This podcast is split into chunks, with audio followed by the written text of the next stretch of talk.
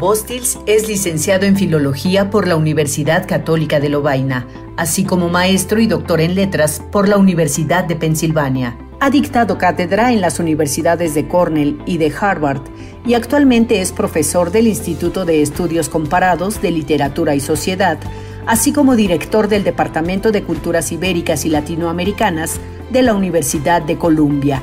Es el autor de numerosos libros, muchos traducidos al francés, inglés, español, alemán, serbio, japonés y coreano. Entre ellos figuran La actualidad del comunismo, Badiou y lo político, y Marx y Freud en América Latina, Política, Religión y Psicoanálisis en tiempos de terror. Su nuevo libro, La Comuna Mexicana, fue publicado por ACAL en México en noviembre de 2021 y en España en 2022. Es también traductor de francés a inglés de más de media docena de libros del filósofo francés Alain Badiou.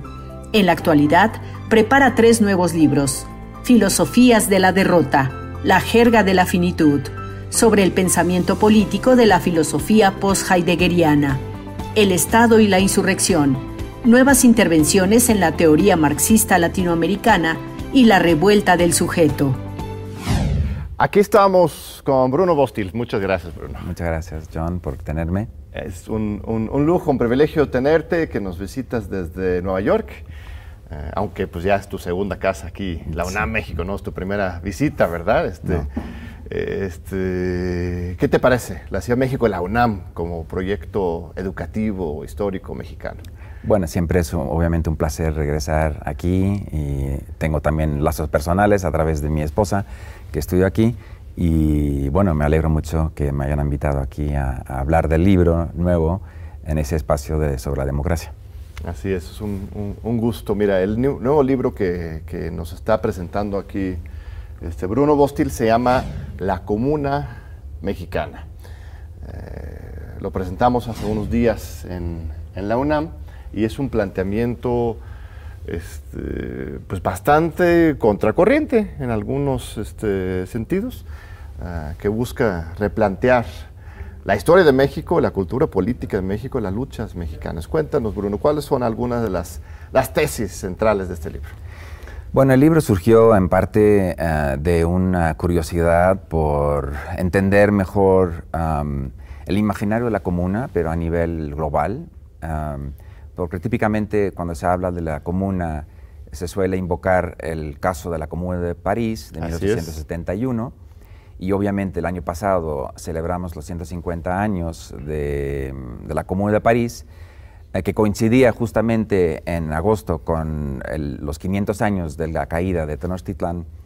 Y mm, a partir de varios trabajos que ya existen, empecé a armar ah, un trabajo en torno a la hipótesis de que hay una tradición de rebeliones comuneras y de organizaciones que podríamos considerar como comunas que antecede por mucho tiempo a la Comuna de París y que después se fusiona, se conecta con las ideas de la Comuna de, París, que también llegan muy rápidamente a México.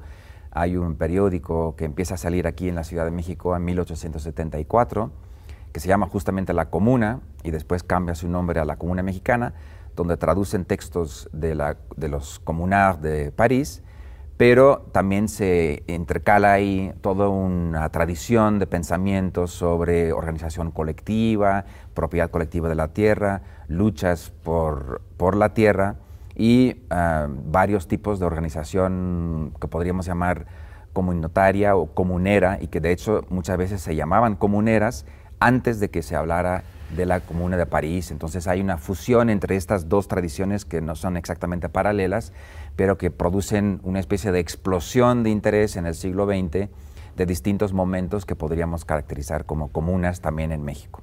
Es muy interesante porque es eh, muy provocador lo que dices, que no solamente es que en México se inspira en y se importa algunos de los conceptos y claves y prácticas de la Comuna de París y esta práctica comunitaria allá en Europa, sino también viceversa.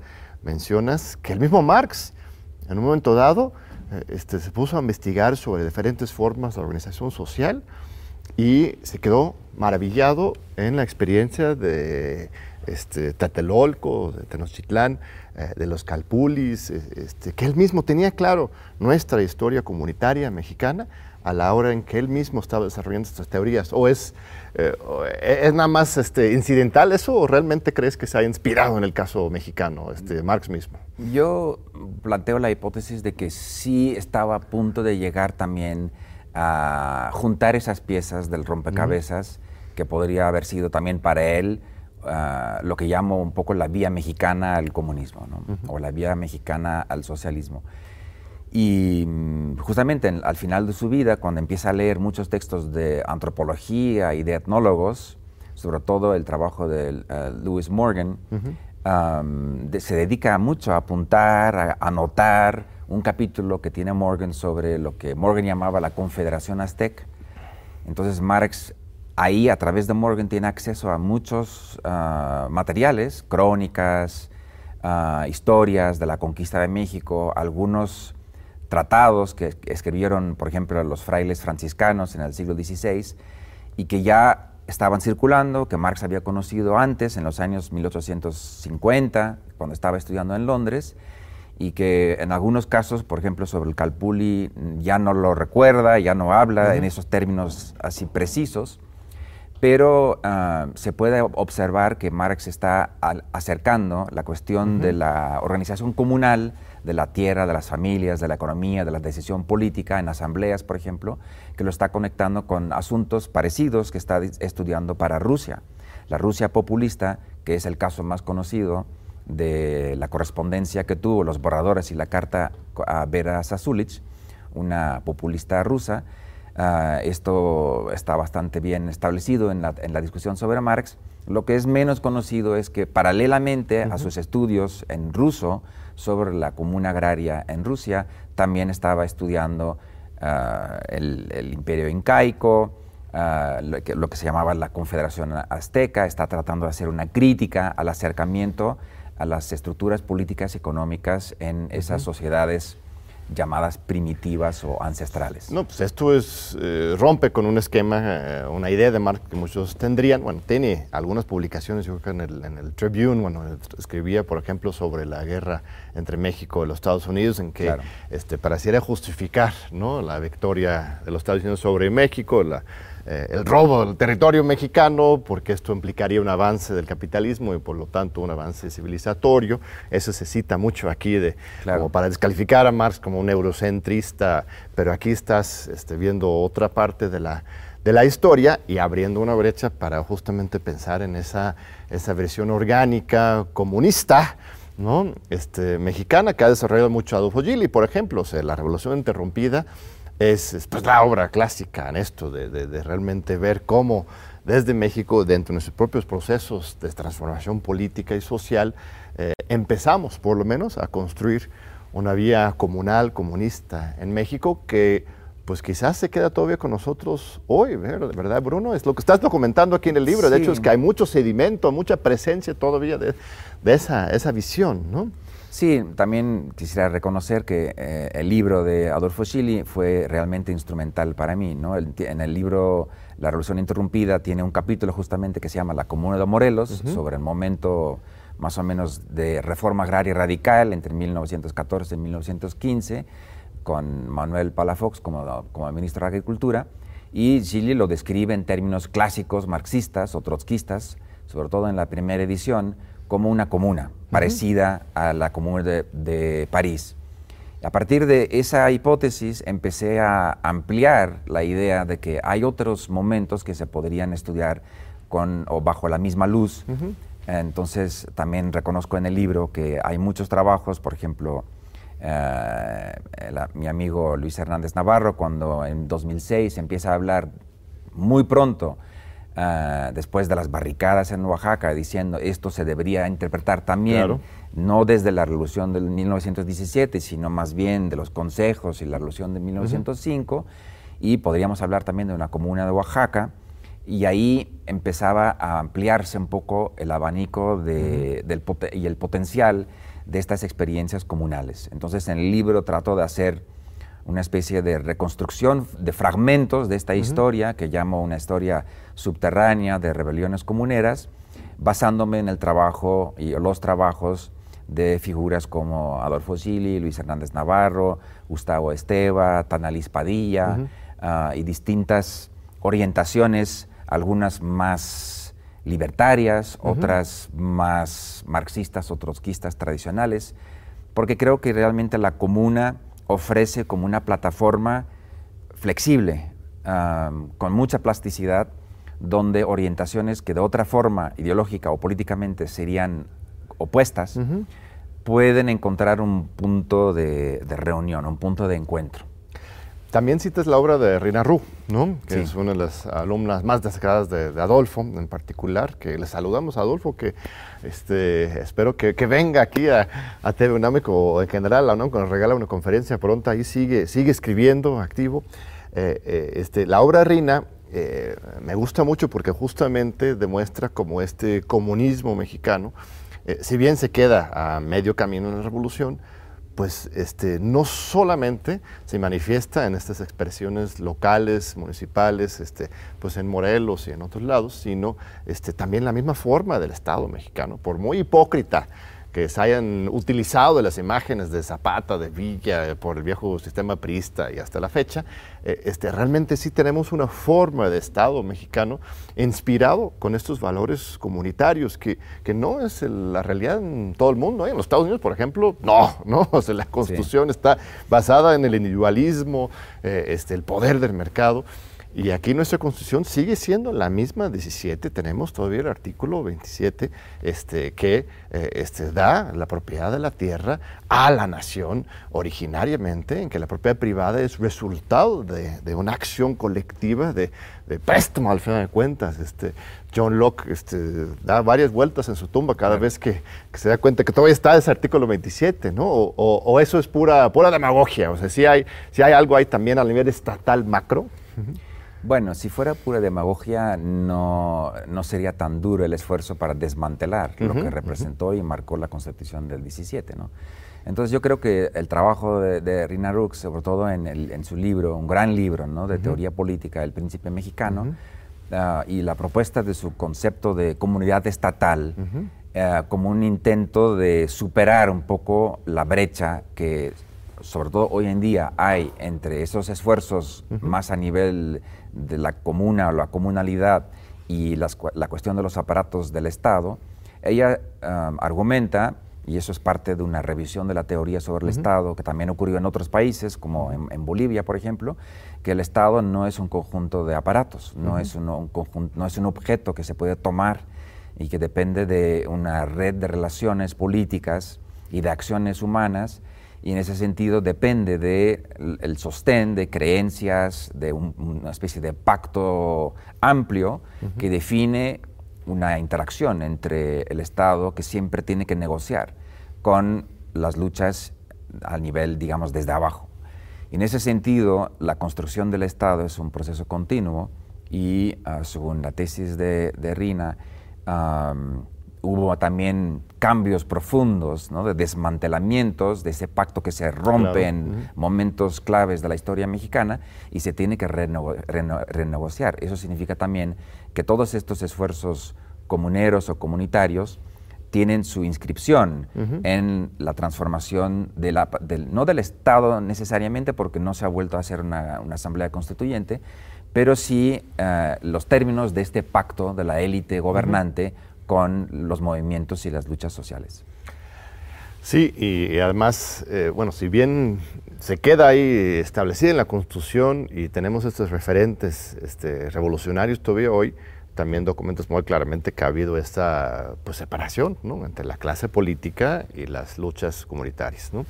Y esto se reproduce hoy mismo dentro del contexto de la cuarta transformación, quienes creen que por medio de la acción estatal vamos a poder, eh, o más bien es un requisito necesario para salir de esta situación, y otros que pues, ven que cualquier intento de vía eh, este, electoral, partidista, estatal, pues está condenado a un, fracaso, ¿no? tanto por el legado histórico de elitismo burocrático del Estado mexicano como por este, los poderes financieros internacionales que utilizan los eh, Estados-nación como sus marionetas, ¿no? Entonces, eh, Boventura de Sousa, que también ha estado aquí en este programa, insiste una otra vez que, podemos unir ¿no? las izquierdas. Eh, ¿Es, ¿Es, posible? ¿Ves alguna posibilidad a partir de tu misma investigación histórica, literaria, que en México se puede generar esa conexión?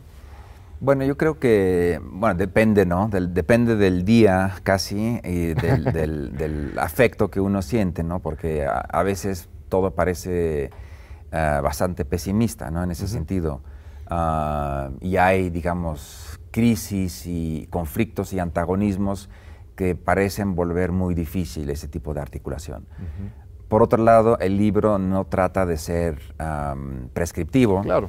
Entonces, no, no se, para mí no se trataba de, de delinear o de decidir de antemano cuáles son las posibilidades para el futuro, o en teoría, sino más bien ah, hacer una reconstrucción parcial, fragmentaria, con algunas hipótesis teóricas para mover un poquito el tapete de algunos de los debates, ir en contra de la lectura tradicional, del eurocentrismo de Marx, ir en contra de la lectura que mm, el comunismo, por ejemplo, no tiene una raíz y una tradición propia aquí en México, ah, o que también sería eurocéntrico, de por sí y casi automáticamente, entonces que cualquier discusión sobre el comunismo, sobre el socialismo, sería otra vez importar ideas de Europa.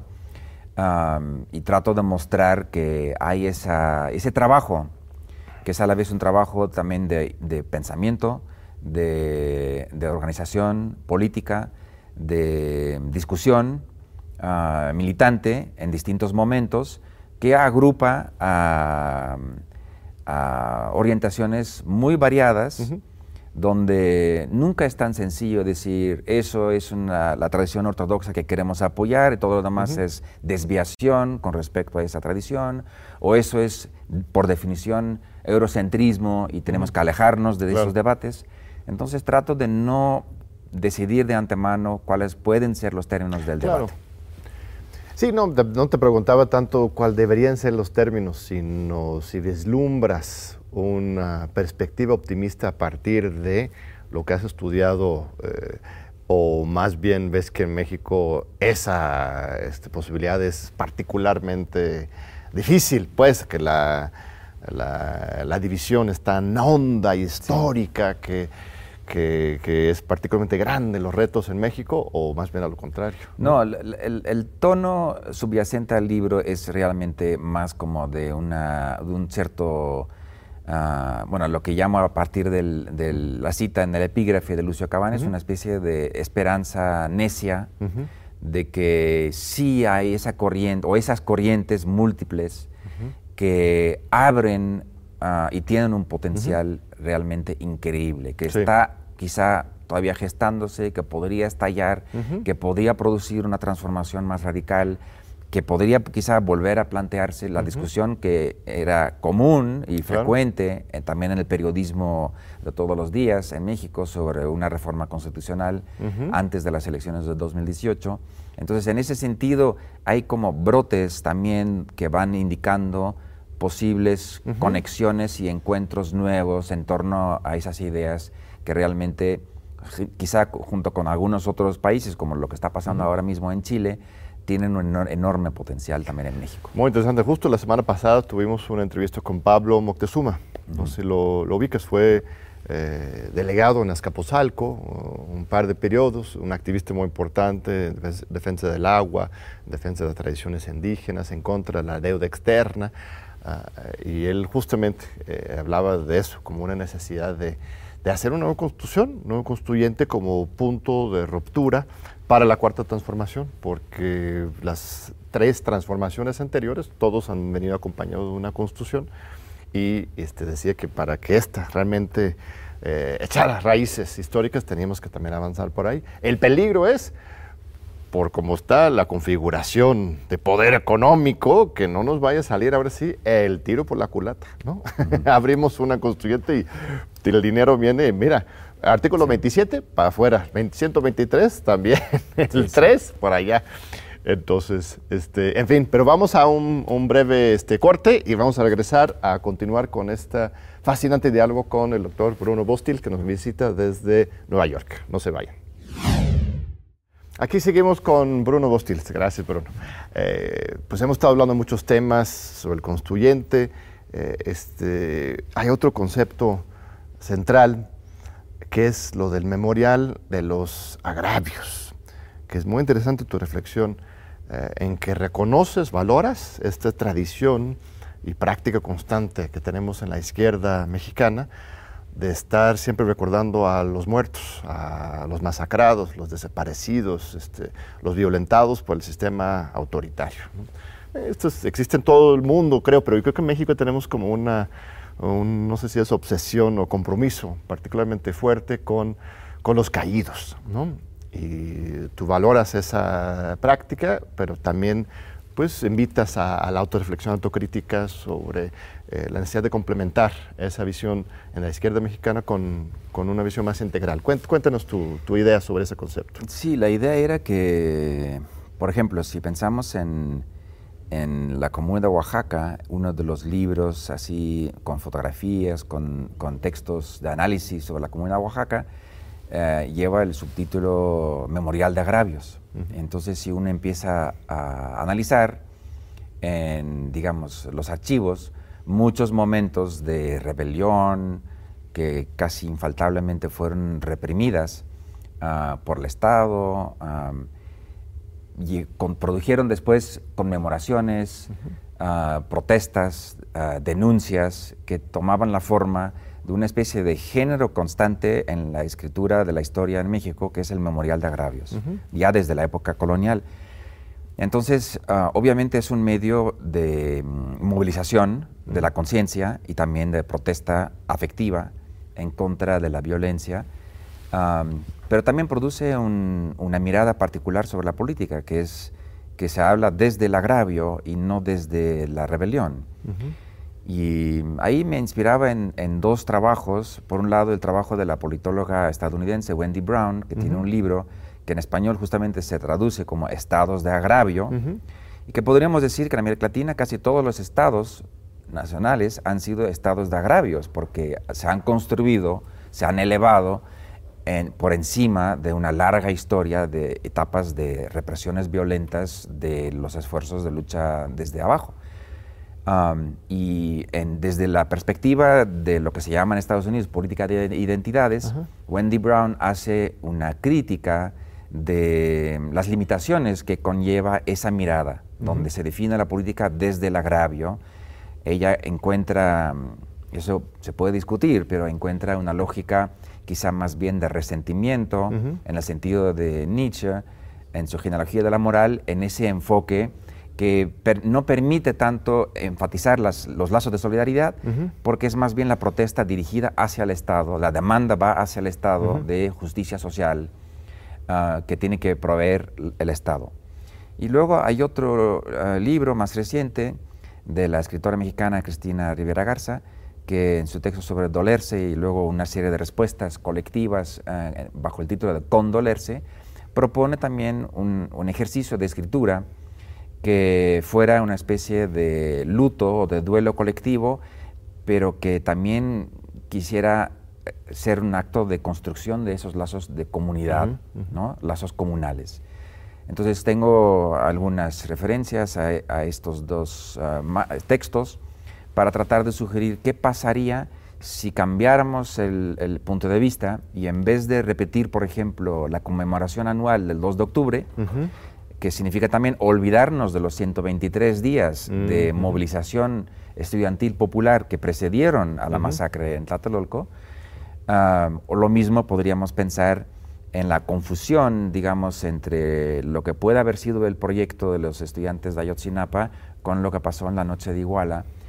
Entonces, que además de la necesidad de encontrar la verdad histórica, Ah, o la verdadera verdad, ¿no? Ah, la versión de la, llamada verdad histórica de la Procuraduría General de la Nación en ese reporte infame. además de esta petición de justicia y de verdad, también tratar de pensar si podemos entender y solidarizarnos con esos esfuerzos a nivel de la comunidad, de las luchas que no se enfocan solamente en el momento de la violencia, de, la, de, los agravios y de, del duelo necesario ah, o la imposibilidad de superar esos traumas que han marcado la historia mexicana.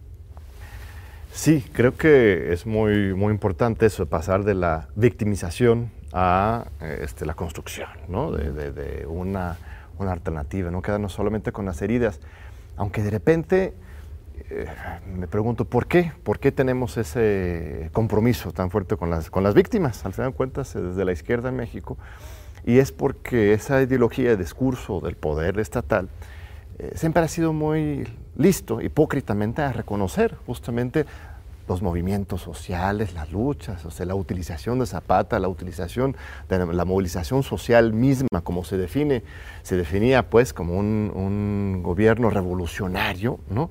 Eso era relativamente accesible para el sistema. Lo que no podía aceptar, lo que tenía que silenciarse a toda costa, era la sangre, era la violencia. Entonces, insistir en develar eso en sí era un acto de pues, sí, rebeldía, de, de, resistencia, de construcción misma, de otra manera de ver el mundo. ¿no? Entonces, quizás es por ahí donde viene la necesidad, por ahí, este, tomando en cuenta obviamente los efectos eh, de llevarlo a un extremo. ¿no?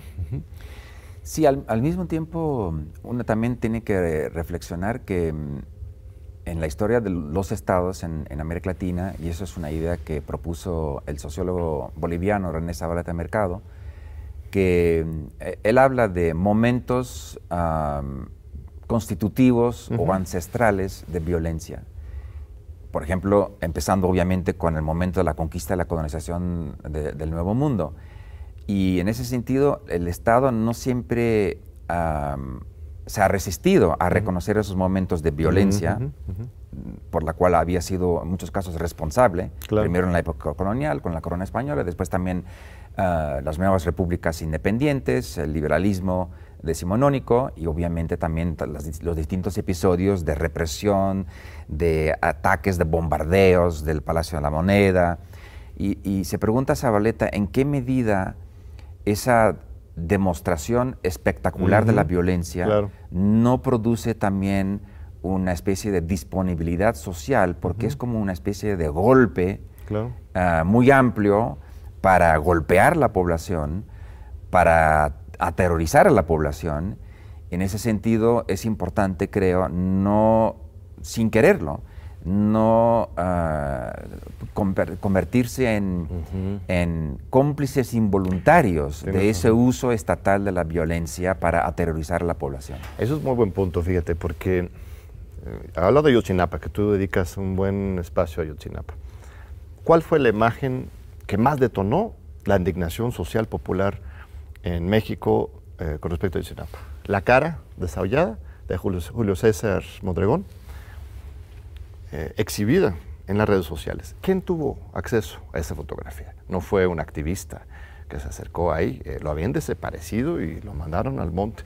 Eh, fueron muy probablemente los mismos militares o los narcos o quien haya participado en su este, secuestro y asesinato y desollamiento. Esa imagen llegó a las redes por manos de los mismos opresores, con el propósito de generar un gran escarmiento, asusto. Y bueno, la social lo tomamos, efectivamente nos escandalizamos frente a esa imagen y a ellos les sale ahora sí el tiro por la culata porque genera una gran movilización social que no estaban buscando, obviamente. Entonces sí, al final de cuentas, pero sí, al, al ayudar a difundir una imagen así, estamos también eh, ayudándole a los, a, los represores a generar un miedo social y ¿no? un pánico. Exacto. Entonces ahí se, es también otra forma de, para diseminar el terror. Hay una política del terror detrás de esto. Y mm, bueno, eso, ese afán de usar la violencia la, espectacularización de la violencia también en Estados Unidos, por ejemplo, con todos los videos que circulan. Por un lado, obviamente, son intentos de denunciar la violencia policial, por ejemplo, o del ejército. Por otro lado, también son reproducciones a la vista de todos de actos de violencia brutal que se repitan y, que producen una economía afectiva ah, muy compleja y en, cierta forma también ah, ah, un poco perversa. Ese, por ejemplo, ese capitalismo, digamos, que funciona a través de catástrofes y la obsesión también de las redes de que sean catástrofes naturales o, humanos, pero también vive de esta crisis. La crisis ya no es una, ah, una denuncia necesaria del funcionamiento del capitalismo. Las guerras, los actos de violencia, la tortura. Ah, hay una reproducción casi instantánea a nivel masivo de estas imágenes de violencia y qué producen finalmente en términos de movilización política. Hay una indignación moral y una petición muy justa de denuncia y de, del requisito de la, de la justicia social y la verdad sobre los casos, que necesitan urgentemente los familiares de las víctimas de esta violencia, pero al mismo tiempo hay una, una, una, manipulación de estas imágenes de parte de los poderes existentes que sirve para difundir el, pánico y desmovilizar a la gente. Eh, eh, tienes toda la razón. Y en los Estados Unidos, donde estás este, trabajando, eres experto en América Latina, Europa, pero vives ahí, cómo se está viviendo este fenómeno eh, de pues, la democracia en general, eh, la crisis de enero, de la toma del Capitolio, ahora el gobierno de, de, Biden, que pues igual más sensato quizás que Trump, yo de repente siento que que es pura apariencia y su sensatez, ¿no? Bueno, luego hasta anda saludando a las, a las sombras y, lo siento totalmente preso del Pentágono. Y, eh, ¿qué, está pasando? ¿Qué, esperanza o perspectiva tienes con respecto a la democratización de los Estados Unidos? Que, creo que ya no es modelo, ¿eh? O no sé si coincides conmigo. Sí, bueno, esa es la evaluación más así personal, donde también hay una oscilación ¿no? de gran frustración y también una inquietud que vivimos ¿no? durante los cuatro años de, eh, del expresidente y que produjo cierta tranquilización ¿no? de la conciencia centrista o progresista en Estados Unidos, que no necesariamente contribuyó a la movilización que sí hubo en contra de las políticas racistas o, violentas de la anterior administración. Eh, entonces es siempre la paradoja, ¿no? De uno quiere salir de esa pesadilla que vivimos todos, ah, aunque no todos en, carne propia, en términos de los efectos que tenían las políticas contra la inmigración o contra la población negra en Estados Unidos. Pero mm, al mismo tiempo, cuando se restablece cierto consenso centrista, o centro de derecha. al mismo tiempo, como que se apacigua un poco todo lo demás. Claro. Y la movilización que hubo en torno a Black Lives Matter, en torno a ¿no? luchas ecológicas, se ha Mira. diseminado un poquito, ¿no? se, ha, se ha como perdido. Apaciguado. Y entonces es también una forma para eh, desmovilizar un poco la, energía que existía en ese momento. Pero en parte quizá por eso también prefiero dedicarme a mi propia investigación, a tratar de trabajar sobre tradiciones que conozco un poco mejor que la situación política en Estados Unidos, que no es mi campo eh, de especialidad y que en última instancia Ah, aunque hay una larga historia que también se ha olvidado y se podría hacer un trabajo parecido para el caso de, pues Estados Unidos. La obra de Howard Zinn, etcétera, Ahí está, ahí está. pero no es, digamos, eh, mi, campo. Pero detectas un relevo generacional. Das clases de licenciatura, posgrado, estás en la universidad. Eh, eh, yo siento que la nueva generación en México, y me impresiona que en los Estados Unidos sí, sí tiene un nuevo chip si bien muy enajenado por las redes y estas estrategias de pánico moral, etcétera, también una apertura increíble, o sea, lo que representa Alexandria Ocasio Cortés y este, este grupo de diputadas, mujeres morenas que están haciendo un trabajo importante, la, disposición de hablar del socialismo abiertamente. Yo recuerdo cuando era joven gringo, ¿no? Sí, sí. no se podía usar la palabra socialismo, evidentemente eres un rojo este, comi, ¿no?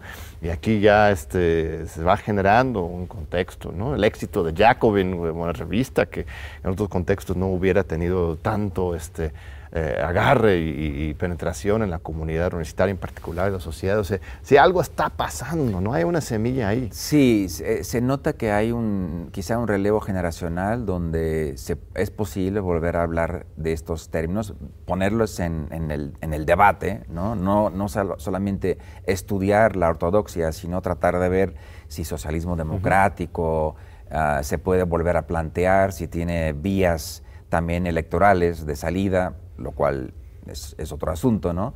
Pero entre los jóvenes, sobre todo, sí se nota claramente un vuelco, un cambio, una apertura hacia una multiplicidad de ideas sobre socialismo, anarquismo, comunismo o articulaciones variadas entre estas tendencias eh, que se conectan con las luchas por los derechos civiles, Ah, y se están haciendo también escrituras, digamos, intentos de reescribir la historia de estos episodios muchas veces olvidados, de ah, acciones colectivas.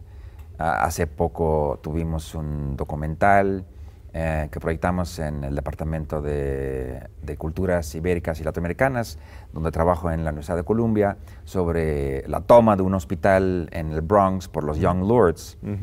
Ah, hay vida, ¿no? Hemos visto también, incluso en la cultura mm, de Hollywood, varias películas ah, que por más moldeadas que sean por los intereses, digamos, del, cine comercial, también intentan por lo menos volver a conectar con esos episodios de Black Panthers, de Young Lords, y hay una tradición que hemos olvidado por años de McCarthyismo, que siguió hasta, como dices tú, hasta hace poco, donde se no podía hablar de la tradición del Partido Comunista en Estados Unidos o de la presencia de exiliados de, Europa, trotskistas, marxistas, comuneros, etcétera, que también han producido una cultura de izquierda muy variada y que está esperando también un trabajo de reconstrucción como el que propongo para el caso de México. Muy bien, Bruno. Pues vamos a un breve corte, segundo corte aquí en este diálogo muy, muy fascinante e importante. Este, te esperamos ahora después del corte, es para seguir este, en esta eh, conversación con Bruno Bostils. Aquí seguimos con Bruno Bostils, gracias a usted, gracias Bruno por, por este fascinante diálogo. Eh, eh, el subtítulo de la conferencia que impartiste en la UNAM, en el, en el PUEDS, que tuvimos el honor de recibirte, fue repensando la insurrección en el siglo XXI. Esta palabra insurrección es, es muy potente. Eh, este, ¿Qué significa para ti y cómo deberíamos repensar ese concepto ahora en el siglo XXI? Sí, lo que propuse era que hay, ha habido en las últimas dos o tres décadas un cambio, digamos, que tiene que ver tanto con eh, la reducción del papel o incluso la legitimidad del papel del Estado y la política parlamentaria electoral, por un lado. Por otro lado, el agotamiento de un cierto imaginario de la revolución, en su, sentido, digamos, tradicional de, revuelta que se convierte en revolución al tomar el poder central del Estado, y que hoy estamos, a nivel global, digo, eh, pienso, más bien en una especie de era de revueltas. Hay muchos filósofos, y teóricos, politólogos que han hablado de las revueltas, la primavera árabe, el movimiento de las ocupaciones de las plazas, eh, las revueltas callejeras en varios países en el mundo, incluyendo en, muchas zonas en América Latina, y que producen un nuevo imaginario donde lo que parece ser central para la política radical de izquierda o de ciertas izquierdas es el modelo de la insurrección, más que el modelo de la, de la revolución. Entonces estamos como en una etapa donde la contradicción básica podría describirse bajo los términos del Estado y la insurrección. Entonces eso era un poco la propuesta. Y la, insurrección sería eh, menos que la revolución, bueno, o diferente. O sea, una revolución es literalmente 180 grados, ¿no? Eh, cambiar la historia a partir normalmente de la toma del poder político y la insurrección sería más bien algo más autogestiva, social, estrictamente más anarquista, ¿no? en comparación con las tradiciones más socialistas. Así ves el, sentido que está empujando la, izquierda en general y esto es productivo o más bien destructivo, no, no termino de entender la, la, crítica o el análisis que tiene. Sí, era más bien un diagnóstico de una situación conflictiva, que creo que podría ir en, ambas direcciones, algo productivo o algo quizá un impasse no tan productivo. Creo que justamente cuando preguntaste si la insurrección es algo menos que la revolución, ahí ya los criterios para evaluar la eficacia de las insurrecciones sigue siendo entonces el modelo de la revolución. Pero según cierta tradición más autogestionaria, autonomista, uh, quizá anarcocomunista, ah, habría que reconocer la, autonomía de estos momentos de insurrección sin tratar de inscribirlos en una trayectoria más convencional de transmisión de estas luchas hacia los partidos, los sindicatos o el aparato estatal, entonces ya no se puede evaluar la insurrección en términos de qué es comparado con la revolución, claro. porque este sería justamente el principio o, el, concepto que se estaría agotando en esas nuevas luchas del siglo es Otra, otra lógica, esa es tu invitación. Otra lógica de la política y de, de, la, de la intervención, ¿no? de la acción política. En América Latina estamos dentro pues ya de una segunda ola, si la quieres llamar así, de gobiernos progresistas, eh, que inició con México, pues, México, Argentina, ah, tienes pronto Colombia y Brasil, veremos, ya muy pronto está el de, el de Colombia y luego Brasil. Eh, tenemos procesos en Chile, ya mencionaste, en Bolivia, muy simbólicamente, regresa al MAS con Luis Arce, apenas un año después del golpe de Estado. Para mí eso es un hito histórico muy profundo, muy, muy, este, muy importante de valorar, ¿no? la, la, vocación democrática del pueblo boliviano y la capacidad tan rápidamente de darle vuelta por vías pacíficas frente a un ataque violento eh, impulsado por los Estados Unidos al viejo estilo, ¿no? Entonces, este, América Latina como región en general, pues tiene una resiliencia particularmente fuerte y todavía tiene prendida la veladora, ahora sí, la esperanza en el poder estatal como mecanismo transformador. Eh, eh, o, más bien, pues, esa es mi lectura, pero otros han dicho, no, ya, ya se acabó esta aventura eh, de la marea rosa y, ya estamos en otra etapa. Pero ¿dónde te posicionas ahí en ese análisis? Bueno, yo creo que mm, la pregunta es si, esta, si es una nueva oleada, si va a ser una repetición y también una réplica de las promesas y los problemas que tuvo la, anterior, ¿no? Marea. Y yo creo que tal vez todos los problemas y las críticas que ha habido en torno al neoextractivismo, en torno a los megaproyectos, en torno a la dependencia de los intereses de los multinacionales, Ah, en torno a la mm, inercia del aparato estatal que quizá no se ha transformado eh, en profundidad. La pregunta es si esta nueva oleada va a ser diferente a, la anterior o si va a ser, digamos, una repetición de las mismas promesas y luego las mismas críticas cuando la gente siente que esas promesas han sido defraudadas o que las expectativas han sido, no han sido alcanzadas y que ah, es más de lo mismo. Entonces, realmente creo que el desafío será en qué punto puede haber una transformación cualitativa de la naturaleza misma de esos procesos. Claro, claro. Desde o dentro del Estado. Y en Bolivia, Venezuela, ¿no ves este, la semilla de otra forma estatal? O sea, la experiencia de las, este, pues, se llaman comunas, las, las este, bolivarianas en, Venezuela. Es una experiencia muy potente, una de las razones por las cuales el régimen venezolano ha podido aguantar este acoso militar, económico, político, diplomático tan fuerte, es porque sí generó otra manera de, organización popular. Bolivia, ya hablamos del caso, eh, este, más allá lo que uno opine de Maduro, de Evo, de Luis Arce o de Chávez, dejando afuera los individuos, simplemente eh, una nueva forma estatal sí está en construcción ahí, ¿no? O, no lo ves tan optimistamente. Sí, yo creo que como estábamos diciendo antes, que los momentos también de reforma constitucional son realmente trascendentes, ¿no? Y aunque uno puede tener una mirada crítica ah, precisa sobre varios aspectos de los distintos gobiernos, ah, la pregunta también de qué es lo que aportó la Constitución, que se puede, o la reorganización del Estado, por ejemplo, con el Estado llamado comunal o comunero en Venezuela, que entonces el Estado también creó herramientas que quizá puedan servir para ir en contra de ciertos impulsos más, más ah, digamos, hacia la pasividad o hacia el transformismo Ah, dentro del aparato estatal.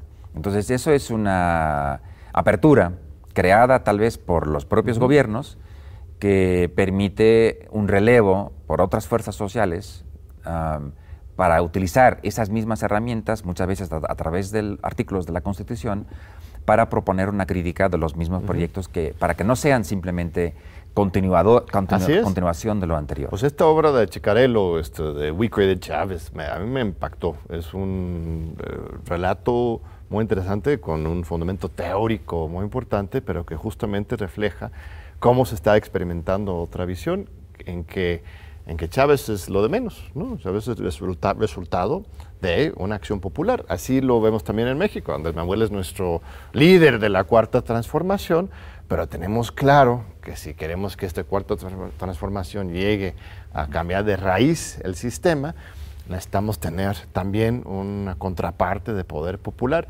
Creo que en México estamos, eh, estamos tardando, pues, para, para generar eso todavía. Todavía tengo ahí la esperanza y estamos haciendo lo posible para que esto ocurra.